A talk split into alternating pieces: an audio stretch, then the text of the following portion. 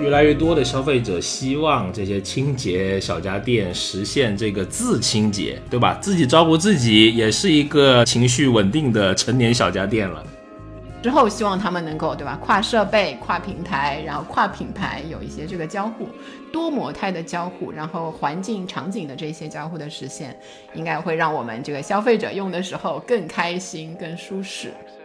嘿，大家好，欢迎来到最新一期的消费新知，我是 Neil。大家好，我是 Rene。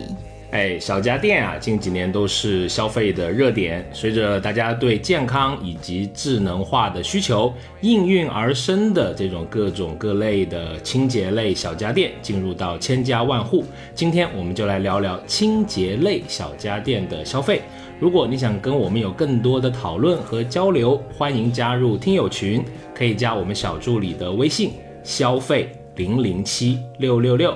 啊，期待与你在听友群相遇、交流以及分享消费的观察和体验。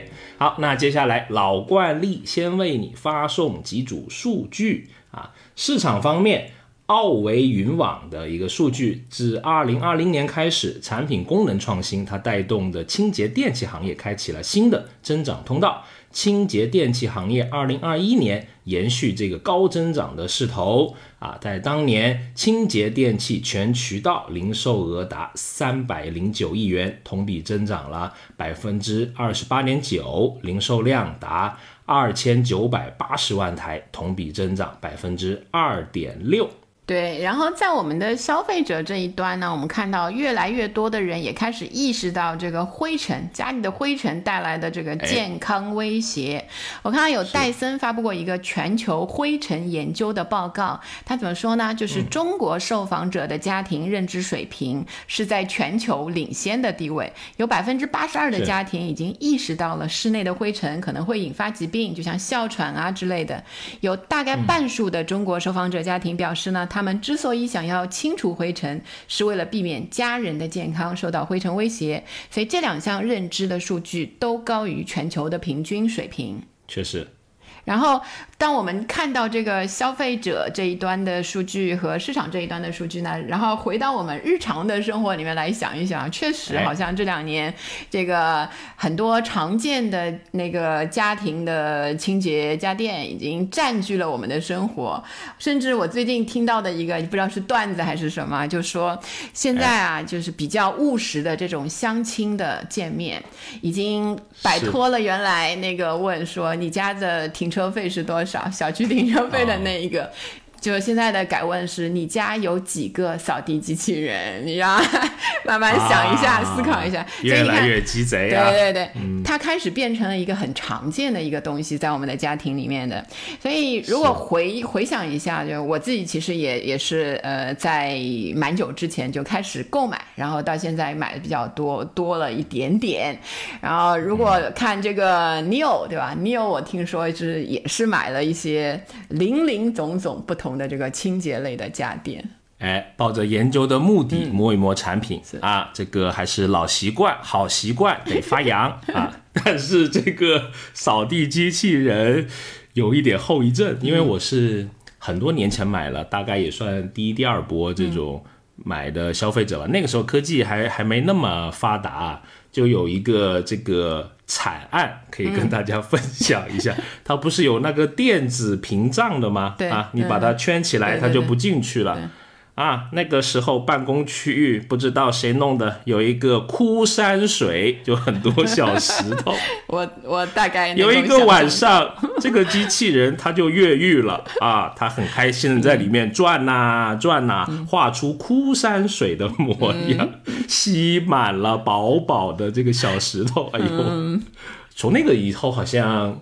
就反正我现在家里面还没有新购置啊，但我听说现在的这个科技开始越来越好，有什么激光扫全屋啊，什么这种更好的这种扫描的情况。对。我我我也有过一次，就是嗯，就不是扫地机器人，就是那个用那个手持的吸尘器的一个惨案，也可以跟你分享一下。两个人比惨大赛，感觉是有一次就是开心一下，把油打翻在那个餐厅的地上。然后呢，去百度说怎么弄，怎么把它弄干净，就是先擦过之后，不是地还是油油的吗？百度上教你就是把面粉撒上去，均匀的撒上去，吸到油了。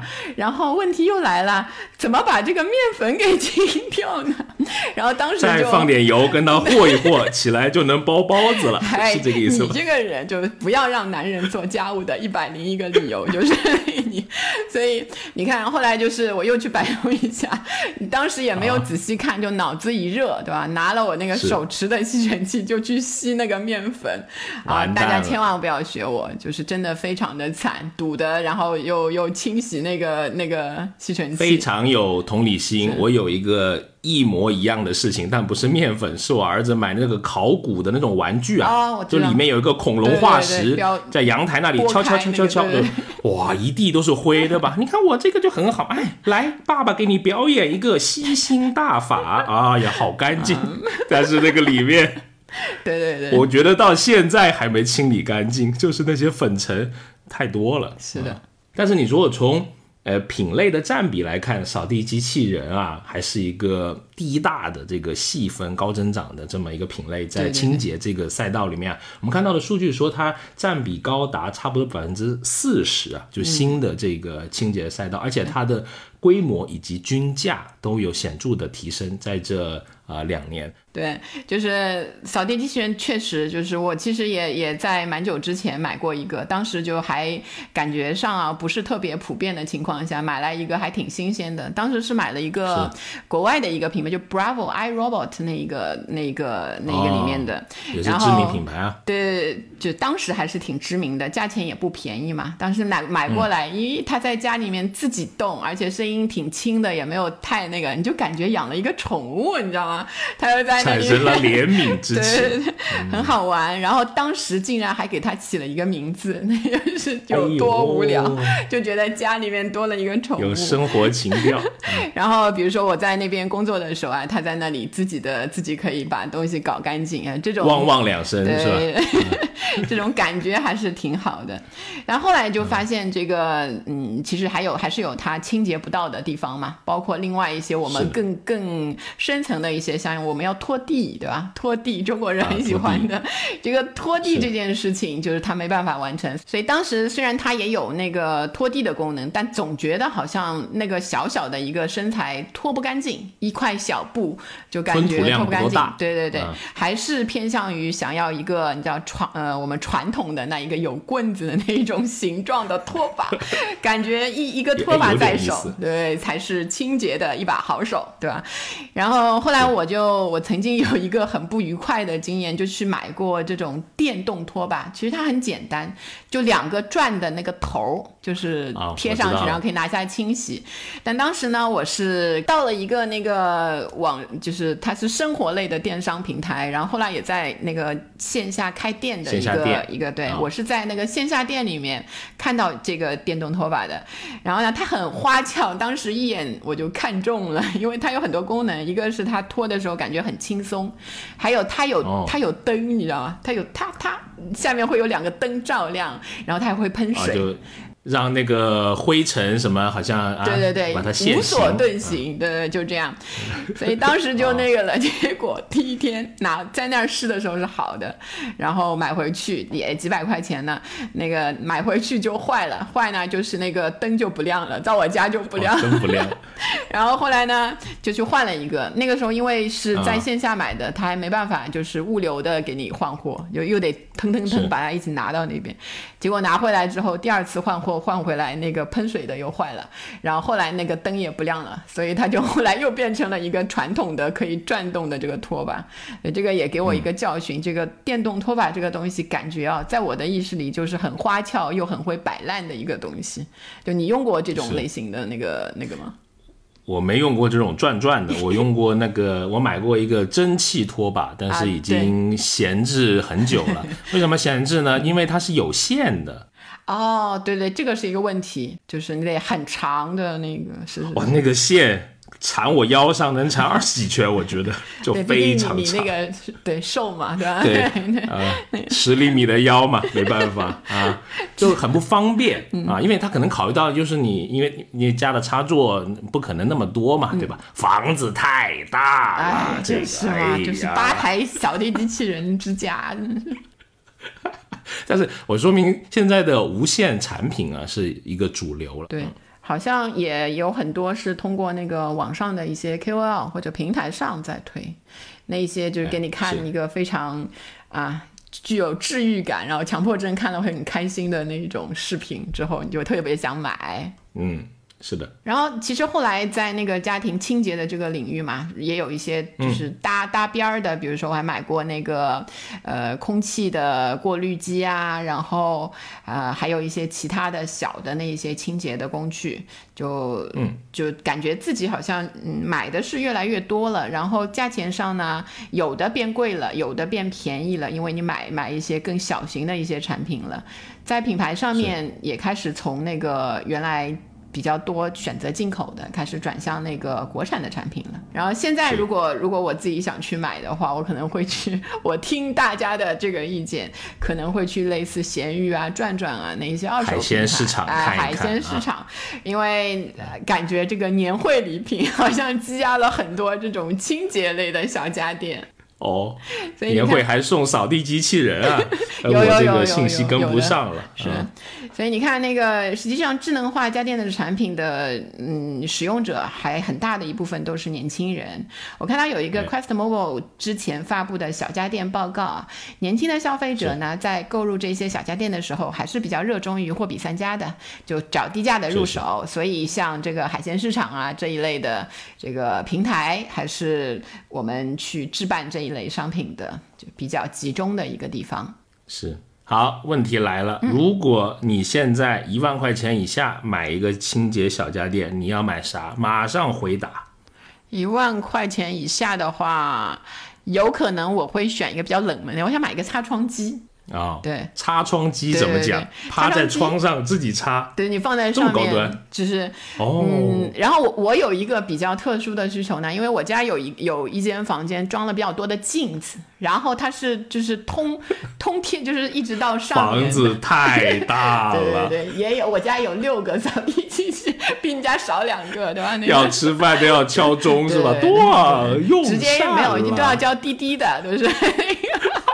哎呦，好好。好，那个。年龄好，可以了，可以了，就到这里。正经的，正经的，那个。擦窗机。对，就这这这，就是如果是它其实是三面都是镜子嘛，这个房间就是，所以它擦起来就很麻烦。就你其实要搭那个梯子，玻璃好难擦的，对对对。所以，我我后来就是发现，有一次在朋友家里面呢，看到他用那个擦窗机，我其实还挺想要的。就他擦那个 擦我家的镜子，感觉是非常非常的合适。但当时就是有一个有有一些考虑，当时其实价钱什么也还在承受能力之内。但是呢，一个就是我觉得它太大了，现在看起来这个东西啊，你在家里还要给它找一个放的位，就算就算你放在哪个柜子里，也得给它腾出一个的地方来。还有就是它看起来声音听起来声音太响了，你知道我不知道，就是如果在室内用真的非常响，我可能当时他用的那一个给我留下了深刻的如雷贯耳的那个印象，就因为声音太响。如果不过我我后来听说是有可能有有去试一下这个共享式的，就租在一些平台上面有那个租的有租吗？有。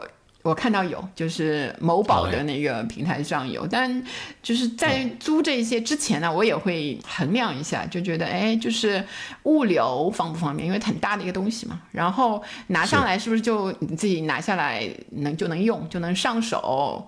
然后还有就是别人用过的东西，我会担心啊，这个卫生啊那一些，就自己是不是要消毒啊？你就包括你自己用完之后还有清洁啊那一些。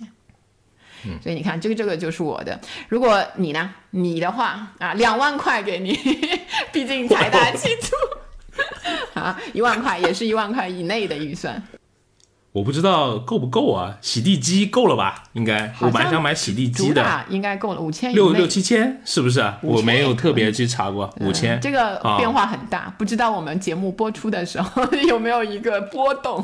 就现在的话，五千也能买到，五千以内是现在蛮多那个国内的新的消费品牌做洗地机的，我看到也也也还不错啊，但可能是。邻居用得不错啊，对，也得要亲眼看，对不对？就是跟我一样，就看过之后会有一个想法出来。就去小孩去人家家玩嘛，然后我们也就跟着去嘛，就大家聊天嘛，说你这个东西，我说这个这个扫地机器人怎么它有一个家？那个家里面哇，怎么这么大？它的家跟别人的家不一样。说哦，这个是洗地机，对啊，人家有水槽什么的，它会自己跑过来自己做自清洁。我感觉还还挺不错的，是的。所以说现在这种呃还蛮多搞这种呃创新的，但是对于不太了解的产品啊，我觉得就跟这个买车一样，是怎么说？我觉得大部分的消费者对车都是不太懂的，就是看个样子，看个品牌，看个钱，差不多了。然后有朋友的推荐，或者有有某个朋友在那里上班，对吧？有一点内部价的小优惠，送点东西，可可能就就买了，是啊。所以说，这个消费者的从众效应，可能在这种陌生的呃消费品里面，哎，还是挺显著的，也是一种流行吧。对，只要就是这个区域，对吧？有一个意见领袖啊，就觉得自己微信群里面分享一下，确实会有兴趣点进去去看一下的。然后，实际上这一个领域的话呢，就是最近的。在厂家端的这一些趋势也是一样，行业高度集中，然后呢，新品牌是扎堆的进入。我们能看到的就是代表的厂家，比如说能说得出来的什么科沃斯啊、石头啊、小狗啊、小米呀。追觅啊，那一些，然后有一些老牌的这些家电的厂商，什么美的啊、苏泊尔、九阳、格力、海尔这一些，也是在这个方面在布局。哎，以前讲的家电几大天王啊，现在也开始 在这个版图也在。啊，扩张。然后我们看到这个呃巨量算数的小家电啊，就像抖音平台的，它的消费者的调研的数据，如今年轻人啊，他打了个括弧，年轻人他的定义是十八到三十岁，有点不敢苟同，较年轻的年轻人，不相信这个数据了呀。啊，在诸多小家电的品类中，他更关注厨房以及生活类的小家电，对吧？这个我们之前有聊过了，是啊，各种炸 炸厨房的工具。大家用了不少啊，但是现在在生活类小家电里面呢，最受关注的就是我们今天聊的这个清洁类的单品，超过六成的受访者表示啊，他想买这个扫地机器人啊，超过四成的受访者想买吸尘器。啊，是这样。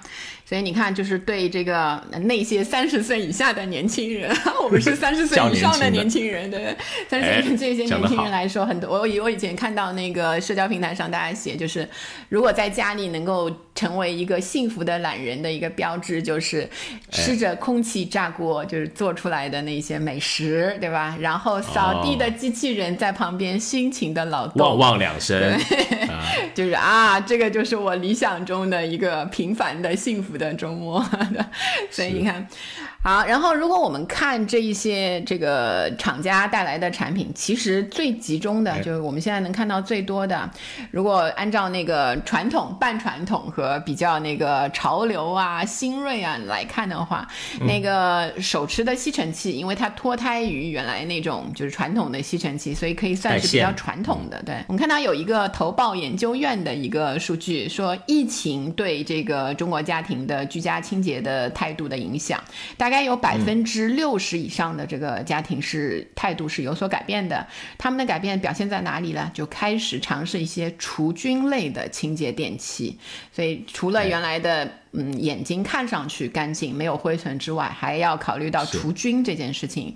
然后吸尘器和机器人啊，作为清洁电器市场的核心品类，零售的占比合计超过了百分之八十。我想这主要也是因为这个疫情发生之后，我们居家的这一些时间上的比例啊。变得延长了，所以在家的时间一长之后，真的跟灰尘啊、病毒啊那一些势不两立。一方面也有一些那个比较怕怕有那个不干净啊这一些的这种这种焦虑的心情的影响，所以宅家的舒适度也推动了我们在这方面的购买。哎，你说那个眼睛看不见，我觉得这个特别好，所以现在他们就让你看见哎。啊。哎，对，就是哎，你不要戴说的太形象，我会有那个 V 十五了吧？好像是啊，我没记错的话，它就跟你那个一样，它也是有有灯儿的，是人家是激光什么什么什么系统，，我要忘了它。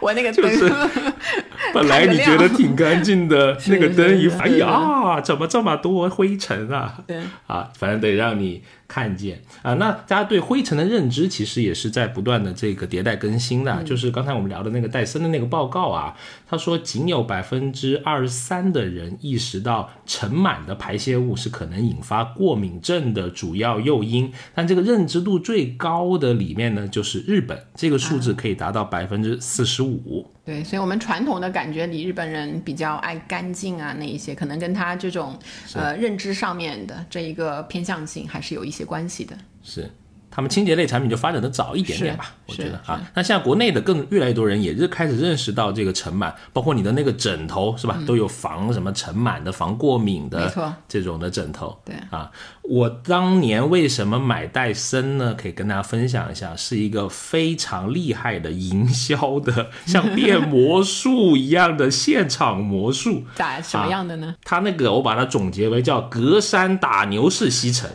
就是它第一层铺了一点那个白色的碎屑的乱七八糟的啊，上面糊了几层那个纺织物。啊，等于说它不是直接吸的，它是隔着那个吸，相当于你家吸家的被子嘛，啊，隔一个被子，豌豆公主式的那一个，对吧？隔了哎十层然后的被子，它一弄还能那个，哇，干净了，马上买单，而且又搞一个活动，当场啊，脑子一热啊就买了，对，啊买了几台？一台一台，没那么大，不是园林。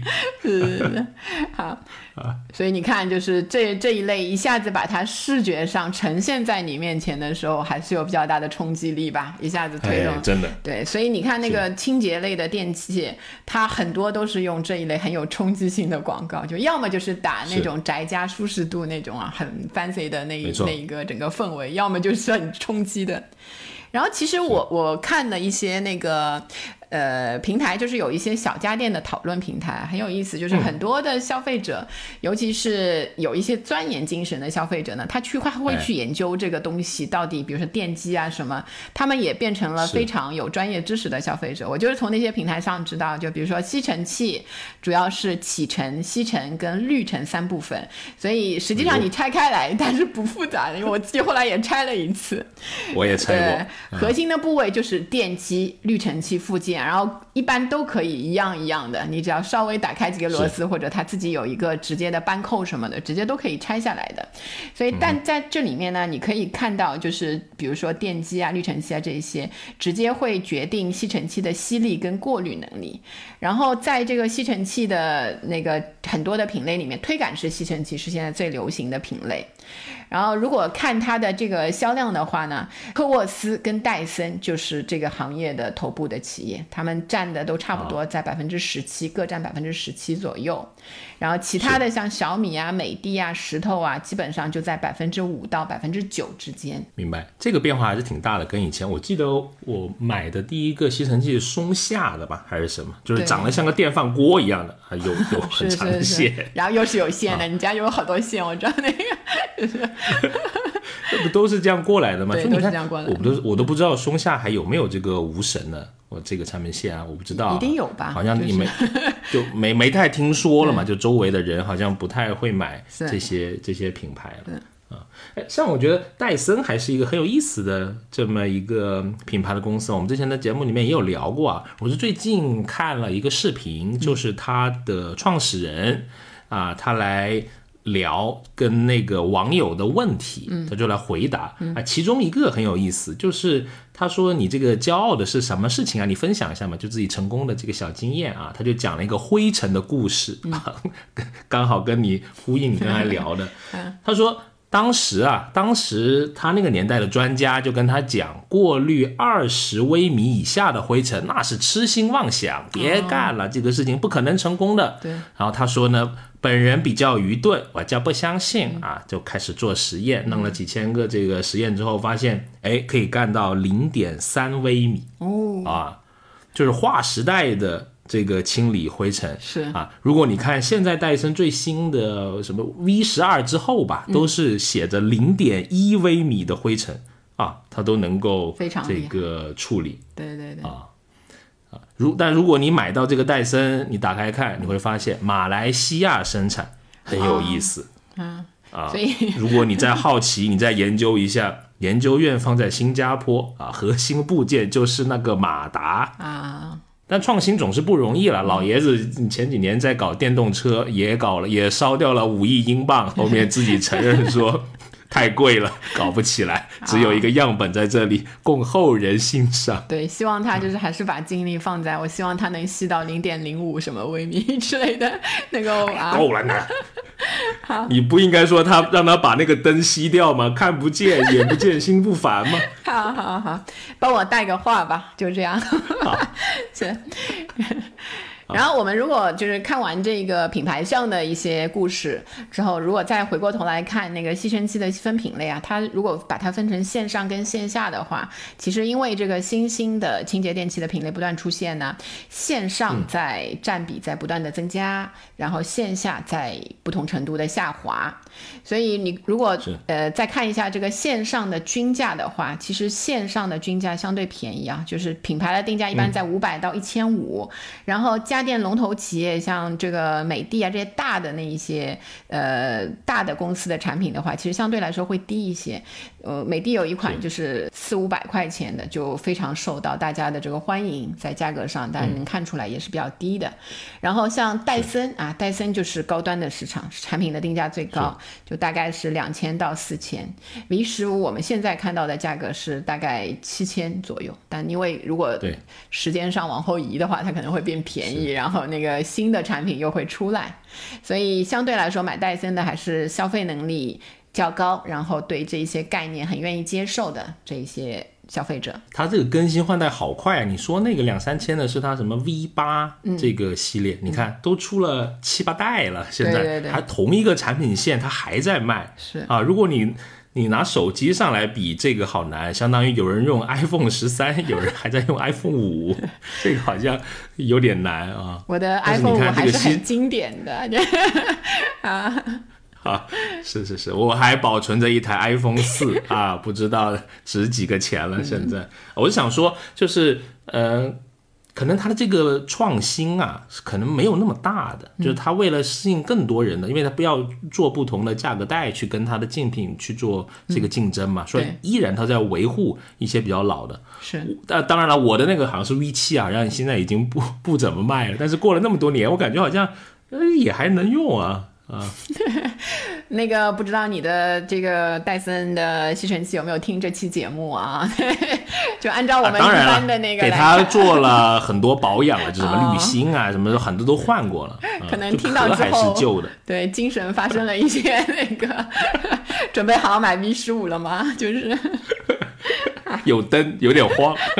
嗯，是啊，那当然还有这个呃半传统的嘛，就是或者是说呃近期比较新一点，啊对吧？呃但流行过了的感觉又有点传统有一对点，哎，扫地机器人嘛。我们如果说粗暴的把它总结为，哎，那这个线上的市场啊、的集中度也是比较高的。比如你看科沃斯啊、小米啊、石头啊、云鲸啊，也是这个行业的头部，大概就在一千五百块到两千五百块啊左右吧。啊，当然了，又有这个好心人给他们去算了一下成本啊，据说一个高端扫地机器人的成本在六百到九百块啊，这人民币。是据说啊，就是不要那个，啊据说。我们也没有好心人说的。对对对，特别啊，好心人说的这个是，对于一个这种的消费品，它的硬件成本可能只有呃百分之三十到五十，那剩下的是软件还有营销的这种呃成本。对对对，因为它品牌竞争之间也比较激烈嘛，所以你能看到好多跟它相关的，不管是 KOC、KOL 的内容，还是一些广告的这种植入啊。对，所以就是还我们还有一个印象，就是像扫地机器人这一类型的这种半传统型的，它的寿命可能就没有吸尘器啊那一些那么长。就我自己的感觉啊，呃，一个就是我发现使用的时候，因为它有一些耗材嘛，边刷呀那一些东西啊，对对对，都是过滤的那些芯啊那一些都是需要换的。你换到后面就会发现，一个就是如果你没有那么勤的给它换，可能对本身的那个电机什么也会造成一些问题嘛。就是你人为的，就是后面可能就怠慢它了啊，它就坏的比较快了。还有就是，确实新的产品不断的带着新的功能向你跑来，能不拥抱那些新产品吗？那种感觉有点想买 V 十五了。讲着讲着，什么回事？不，我们家的那个也要听那个广播，听这个那个节目的那个，万一也不行了，就是是。然后说完那个，相对来说，就是我们接触的时间更久一些的那两个产品，我们又看到了。最近啊，就是非常热门的一个产品，就是洗地机啊，就是你想买的那个，对对对，洗地机现在非常的厉害，就我看它就是什么很多就是几合一，什么消毒啊、烘干啊，那些全都在一起的那个，是的。然后那个一方面呢，其实从消费者这一端来看，确实中国家庭，尤其就是在疫情之后嘛，大家这个擦地的需求开始变得非常的强烈，就不知道为什么，哎，总觉得不干净。对啊，还有就是跟我们现在的这种装装修啊，就是大中小城市流行的这种装修风格也有关系。它擦这个地板都是铺了这个什么木地板啊，就类似这一些都要铺一下的。铺完之后你就觉得要要打理它、护理它吧，那个洗。洗地机感觉啊，可能还有，我就自己在想，是不是跟那些二胎政策、三胎政策，因为婴儿出现的比较多嘛，在地上爬爬爬的。原来婴儿就是你家的扫地机器人，对吗？现在就是 现在不行，不行了啊！现在可能有一些那个病毒啊那些考虑，我要把地擦跟什么吸之外，还要弄得更干净，最好一尘不染。所以洗地机的这个需求也应运而生了。是，哎，木地板真的很显灰尘，是真的，阳光洒下来全是灰尘。深色的木地板更显灰尘啊！告诉大家一个那个，是，因为我家就是这样子，所以啊，它天然灯 天天照着。啊，看到一个这个还是奥维云网的它的一个数据啊，二零二二年二月份的，它那段时间呢的报告显示呢，那个时间的清洁。电器市场整体表现有点疲软，但呢，洗地机啊依然是一个很惊艳的产品，它的线上的零售额还有呃销售量都是同比增长超过百分之八十的，势头强劲。此外呢，信达证券在四月份的时候有发布一个家电的行业研报，也显示呢，京东在四月份前两周家用洗地机的销售同比有增长，差不多百分之四百。啊，较 Q 一有增长超过百分之三百，它的这个增速是进一步的提升。对我们去看为什么这段时间它的这个销量啊，就是我们购买的那个热情会这么高涨呢？其实大概是有两个原因啊，一个是因为消费人群的生活习惯发生了演变，就针对目前市场上最具有这个最强的购买力，然后。不爱做家务的年轻人来说，不太爱做家务的部分年轻人 啊，好，部分年轻人来说，对吧？就不包括我们和那个 什么。我不太爱做家务，我先坦白。所以洗地机呢，它是有吸、洗、拖功能于一身。我还记得以前有一个，就不知道是段子，但我其实看过真实的，就是说扫地机器人这个东西啊，它有时候在家里有宠物，而且宠物没有养成在固定地方大小便的那个家庭，有时候是个灾难。你知道，就是它会把那个狗的那个排泄物，因为它扫的时候就咔咔咔咔就给你打圈扫嘛，就是那个均匀的像摊鸡蛋一样的，就抹在那个地。板上，我觉得这样说是不是口味有点重啊？然后有点段子，狗狗一般都是在户外那个如厕的。对，但有有时候会发生这样的嘛？因为我后来确实，我朋友都跟我说他家真实的发生了。然后这个时候，哎，扫地机，扫地机要旁边烧一烧，对吗？可能就需要洗地机这样的东西，吸洗拖来来在在合在一体上面了，所以用户就可以用这一个工具一键搞定的这个需求。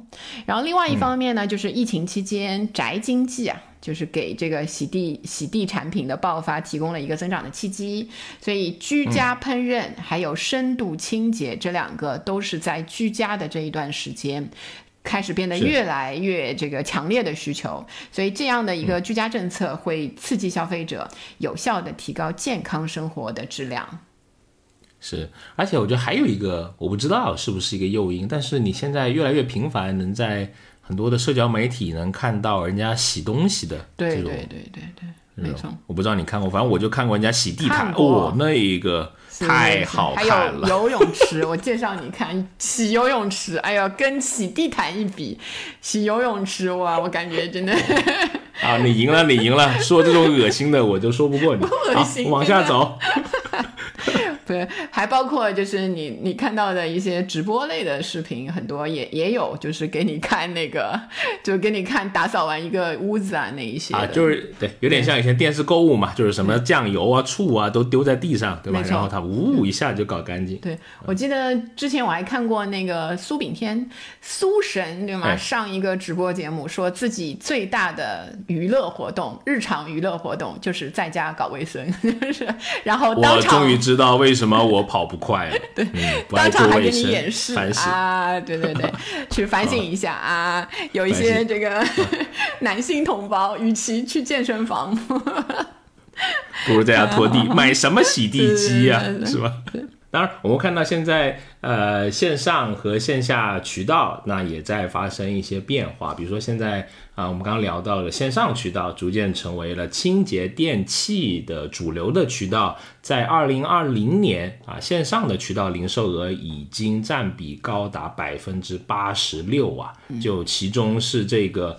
吸尘器，还有刚刚聊的各种的机器人系列的这种清洁电器，开始占据主要的市场的份额。对，然后随着这个线上的发力嘛，线下的渠道的零售份额也是相应的逐渐萎缩。到这个二零二零年，吸尘器的那个线上增长超过百分之二十，然后还带动了一些其他的热门的细分。呃，市场就像什么除螨仪呀，就这一些的那个产品也随之热销。清洁电器线下渠道受到冲击之后呢，零售额是持续下滑，二零二零年同比下降超过了百分之三十六。然后线下渠道虽然这样啊，但是还是有一些在增长的。增长最快的就是我们刚刚说到的这个洗地机，很多人就是在线下看到了当场的操作，就像你当年看到那个，对对对，又隔山给你洗牛，对吗？你刚上一次打牛，然后那个就会唤起你的这个需求，立刻下单。是我我觉得还有一个就是就是这个疫情的这个影响吧，因为很多的地方可能就是逛商场这件线下已经变成一个物理的事情了，对，比较奢侈的事情了，对。但是线上的一个优势是它的这个包容性可能更强，比如说它会拉低这个呃产品的这种均价啊。你像这个吸尘器，刚我们聊到了线上渠道价可能就会低一些，比如说八九百啊。线下的呃你在商场里面看的有开门店的，嗯，大部分都是中高端的这种呃吸尘器，那可能就在两千、三千，甚至再往上，它往上走了。是的。好，然后在同样这个我们看到的不停的有新产品的这个清洁电器当中呢，呃，我们发现它这个更新的速度确实是非常非常的快啊。然后，快带来的就是有两个其实嗯相对的因素，一个就是多元化，我们能挑到的这个产品更加多了。那另外一个方面呢，虽然它多，但是它很雷同。你就很难说两两家的这个产品啊，大大小小的这个吸尘器到底有什么啊？我一定要选这家，不选那家，就是它的那个本质上的那些区别多吗？就真的很少，就很多都是因为我们对生活仪式感有追求嘛。比如说啊，拿一个吸尘器，有的是比如说儿童房专用的吸尘器，有的是车专用的吸尘器，它可能就是换这个功率的大小啊，那一些比实际上还是可以，呃，可。可以一物多用，但是我们更愿意选择说专物专用这样的一个一个一个风格。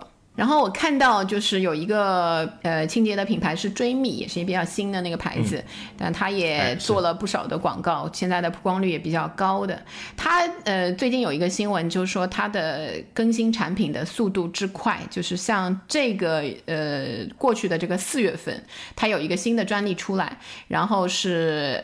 电机容纳结构和头发处理装置的一个专利，但它的整体的研发从开始研发到专利出来只用了五个月。其实如果做相对有一些研发经验的这些嗯朋友的话，应该可以知道。非常非常的快，因为其中有很多是要跑那个跑程呃程序啊那些周期的，所以实际上就真的是快马加鞭的这种。我也有实用新型专利，不过过期了，也没什么价值了，就不跟大家显摆了，只是说一下啊。啥呀？我们看一期节目来聊一下吧。不值一提，哎，但是你说这个追觅，我其实呃也是在前段时间我也看了一个，他弄了一个纪录片吗？还是一个反正就是视频吧，我有看到。样子的？创始人出来讲自己这个创业的这个经历，呃，我觉得还是挺触动我的。就他聊到一个点啊，我觉得很有意思。他说现在是除了汽车和手机之外，技术最难做的家用消费品就是这个扫地机器人。因为它属于室内自动驾驶啊，你想想看啊，比如说现在他们都可以用什么 AI 什么视觉辅助避障了，比如说有刚开始它不是可能照不到一些比较低的东西嘛，那现在有一些新的科技啊是可以是可以躲避了，而且他的团队里面，比如说有什么感知组啊、规划组啊、决策啊、控制啊，其实近似于一个无人驾驶团队的。而且他也很坦白，他说其实本来自己就想做无人驾驶的，嗯，只是当时出来创业的时候没有拉到那么多投资，就先做了一个小的，做了一个室内啊这个无人驾驶，由微由微入手嘛，就是 这个，是以后希望他有机会实现对吧？初心初心的愿望。哎，是，就是作为这个曾经的这个地下科研工作者，我真的很希望很多的新的品牌新的。呃，我们中国的这种品牌可以有更多的硬科技，也为广大的消费者呃带来更多的福利，对吧？洗地机 能不能够便宜一点？我可以考虑一下。哎呀，本来我觉得您拉到一个高度，突然又下来了，哎呀。啊，所以我们消费者其实还是蛮实在的，我感觉就是一一聊到这个真的要买东西的时候，然后我们看那个清洁类家电的这个消费者的特征啊，人群特征的话，你就可以看到非常明显的已婚的女性群体，就是清洁。电器市场主要的消费群体，但当然现在啊，我发现很多的这个男性开始也加入买这个，一个是因为产品越来越有科技感了，很多男性对吧，就抱着一种我觉得就是家务加上一些研究啊、娱乐啊这一些态度来购买这个产品。然后，如果从年龄的分布上来看啊，二十六到三十五岁的消费者最多，然后高线的城市，呃，这些集中的也更多一些。购买这一些产品的时候呢，消费者最看重的因素就是产品的品牌和性能。哎，就是还没有购买的这个群体，他也在持续的关注这个市场。就像刚才我引用的这个巨量算术，它小家电的消费者调研数据，它就显示呢。啊，消费者对于提升环境健康程度的小家电以及智能家居产品关注度一直是一个比较高的啊，这么一个态势。啊，将近百分之二十三的受访者表示呢，在疫情前啊已经购买了这个清洁类的这个小家电了。仍有差不多百分之四十的受访者说，哎，看到了，一直在关注，还没有购买，我可能就落在。这个里面，嗯，所以我们看那个消费者呢，他们去购买的这一些影响的渠道呢，其实也是蛮有意思的。社交平台就是他们了解新产品的第一战场，也是一些像那个什么洗地机啊，那一些比较黑马的家电崛起的这个土壤。我最近真的是看到啊，就是一窝蜂的很多的那个 KOC、KOL 都在推各种品牌的这个洗地机啊，当然集中的有有几个品牌啊，就我也没用过，但是按照。他们的那个广告里面写的那个真的是完美 完美的一样东西，所以他他会就是在推广的过程当中呢，精准提炼这一些产品的卖点，借助流浪的渠道打造一些爆款的产品。所以我有点有时候有点会犹豫，就是觉得太多的人一下子在推，然后立刻一下子卖很好，对草原上叫离离原上草，一岁一枯荣，现在是可能一月一枯荣，就是你可能下个月这个产品就退流行了，这种感觉。还有像有些你说这些短视频，比如说像抖音，他做的这个社交电商，或者他们自己称的叫这个兴趣电商啊，也在这个啊蓬勃的发展嘛。啊，他们的理念是说，以前是以货为中心，现在呃是以人为这个中心，是啊，它有一些有些变化吧。不过我对在抖音上你能够很快的决定买个洗地机，我还是打一个问号啊。对，但也架不住你就是无意识的一直看到，对对对，在某一天，哎，你可能正在为这个家务而焦虑的时候，打翻了一瓶酱油。但是这些，就像我说的，他们。其实也在构建这个产品的信任度啦，对吧？他想缩短你的决策的周期啦，啊，也期待能够提高这个呃商品的销量呗，啊，具体还是他的这个数据，他有说啊，接近百分之六十的用户是可以通过短视频平台来了解他这种小家电的售卖还有促销的呃信息的，嗯。当然，它这个还是仅仅集中在就是它自己的这个抖音平台上的一个数据。如果大家要是就是研究一下更全面的话，建议就是通过更大的一个数据量去考量一下，对吧？好，然后最我觉得啊，在包括在我自己的身上最最集中的一个一个消费者的特征，就是我们真的是越来越懒了。懒人万岁啊！就是懒到什么程度呢？就是最好真的就是我都买懒人沙发了，还买了两个，给自己打上 标签先，对吧？那个，然后希望厂家为我来。所以，所以，因为我们就真的是你说也可以用另外一种方式嘛，叫宅经济，对吧？大家都希望在家轻松的、轻松的生活，舒服的生活。对，你可以看到，就是对呃，我们变懒了，对吧？但我们希望啊。机器这一些帮助我们的家电，哎，变勤快，变聪明。所以你就会看，我们一开始我记得刚出来的时候，就是像扫地机器人那一些，就是号称机器人，就往往给自己打上机器人标签的产品，我们都觉得它很智障，就是有点玩具感觉 对对对，智障型的机器人。但是到这几年呢，你会发现，就原来我们觉得智障型的产品真的渐渐淘汰了。这跟这个清洁类产品这个升级更新快也有关。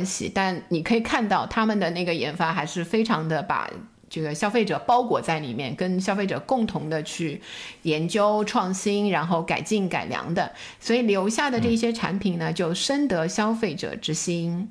就像你刚才说的这个扫地机器人嘛，就是呃通俗的一个说法，原来一开始啊会移动的、会清扫的玩具车，对吧？然后 高情商就是啊你后来的那个造车的这个说法，它其实就是人工智能啊、光电啊、机电、声学、力学、材料学这些多学科技术高集成的产业，对吧？不得了，是是非常高科技的。然后呃，就是它的智能的话呢，主要体现在呃四个维度啊，这个是我们看的专业的这这一个一分析，它的清洁能力、续航能力、导航能力跟避障能力，往往也是我们判断它智商高不高的这一些标准。是。它的这个扫地机器人的发展也很快嘛，什么一代、二代、三代了，现在都是一个什么什么 slang 什么什么算法，对吧？啊，就是能在你家里面把你这个地图构建还有路径这个能力可以得到大幅的这个提升，甚至我还看到有些人他对家居的选择都开始发生一些改变，就是为了让他的家具能够适应扫地机器人的身材，能让它钻进去啊，那个。打扫可能它的空隙得哎稍微大一点，腿别那么粗，对吧？但是我我最近我最近一次，也就是前几年也也搬了一次家，然后买这个家具的时候，确实就考虑到了，我想我想比较充分的使用扫地机器人，对吗？然后所以就是买家具的时候都会考虑，就是它那个那个高度啊，离地的那个高度，能够让那个扫地机器人轻松的进去，就是按照最后的最它的最高的那一个来选。确实有时候有很满意的那个家具，后来一想到我们。家的扫地机器人进不去啊啊！立刻放弃啊！这个割舍的感觉，你让等待一下，过几年就会变形了。是我我其实变成超薄形态，啊，像张饼一样，呜呜，那个面积开始少起来。是是是，所以你看这个。变聪明的这个机器人在赢得越来越多的市场，我甚至有时候会有一些担心嘛，这一些智能家居啊，先控制我选择这个家具的这 这一些选择，然后可能会进一步的控制全人类，就是有一些那个担心。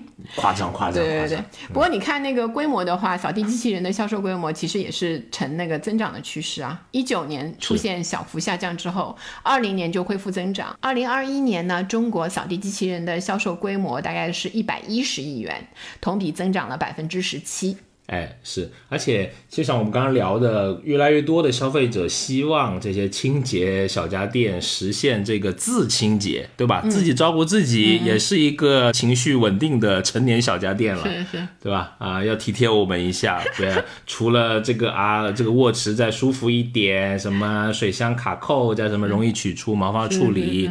也得自己把自己弄干净了啊！什么时候能像猫一样，一年只洗一两次澡，那就是最好的了。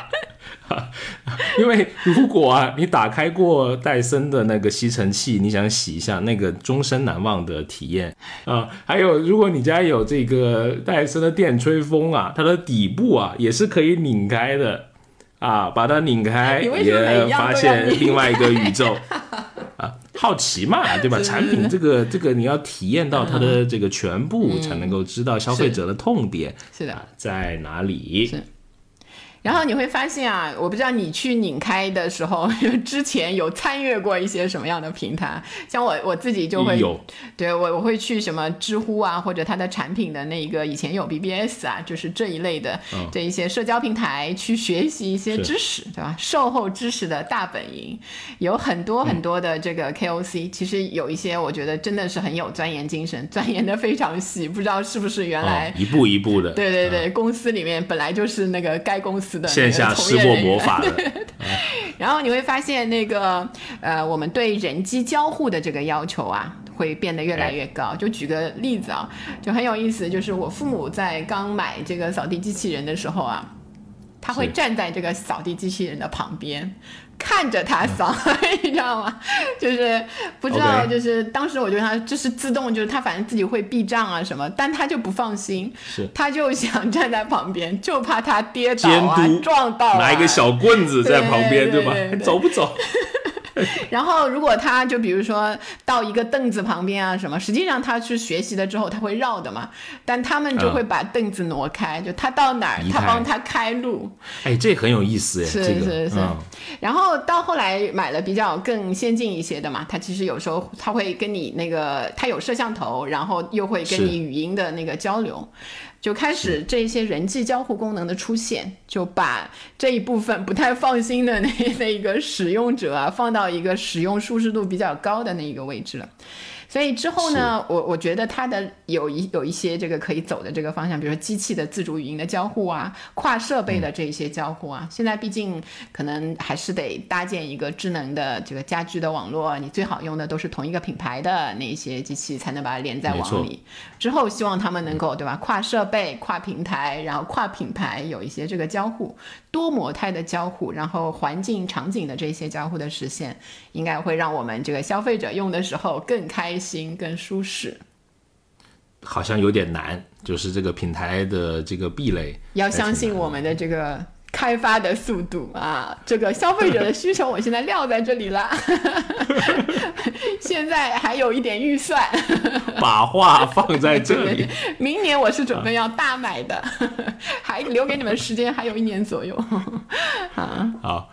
是，反正这个呃清洁类的小家电现在是一个智能化的这么一个很强的一个趋势，嗯，而且是多场景的运用啊，不同的场景下，大家对智能这个清洁类的小家电的需求也开始更加的精细化，而且非常愿意在清洁健康这个领域里面多花钱。对，然后我我如果我作为一个普通消费者，我就希望那个这些品牌商这一端呢，大家真的呃找博主推广的时候，可以稍微对吧，放留一些钱在自己的这个研发上，毕竟最后还是靠这个产品的质量。虽然你们更新换代的快，也不要打一枪就换一个地方。是我更加朴素，谁送我一个洗地机评测一下？哎哎呀，太朴素了，有品牌的这个听友啊。可以联系我们一下，我们这个这期节目啊就到这里哈。如果你想跟我们有更多的交流啊，欢迎加入我们的听友群，可以加小助理的微信消费零零七六六六啊，期待在听友群与你一起分享对消费的观察还有体验。当然也非常开心的邀请你来订阅我们消费新知这个播客，每周五呢会跟你放送一期节目，聊消费的新趋势。啊，新热点，跟你分享我们在消费者行为研究中的一些观察，那就期待能在下一期继续与你空中相遇，拜拜，拜拜。学而时习之，不亦说乎？下回见。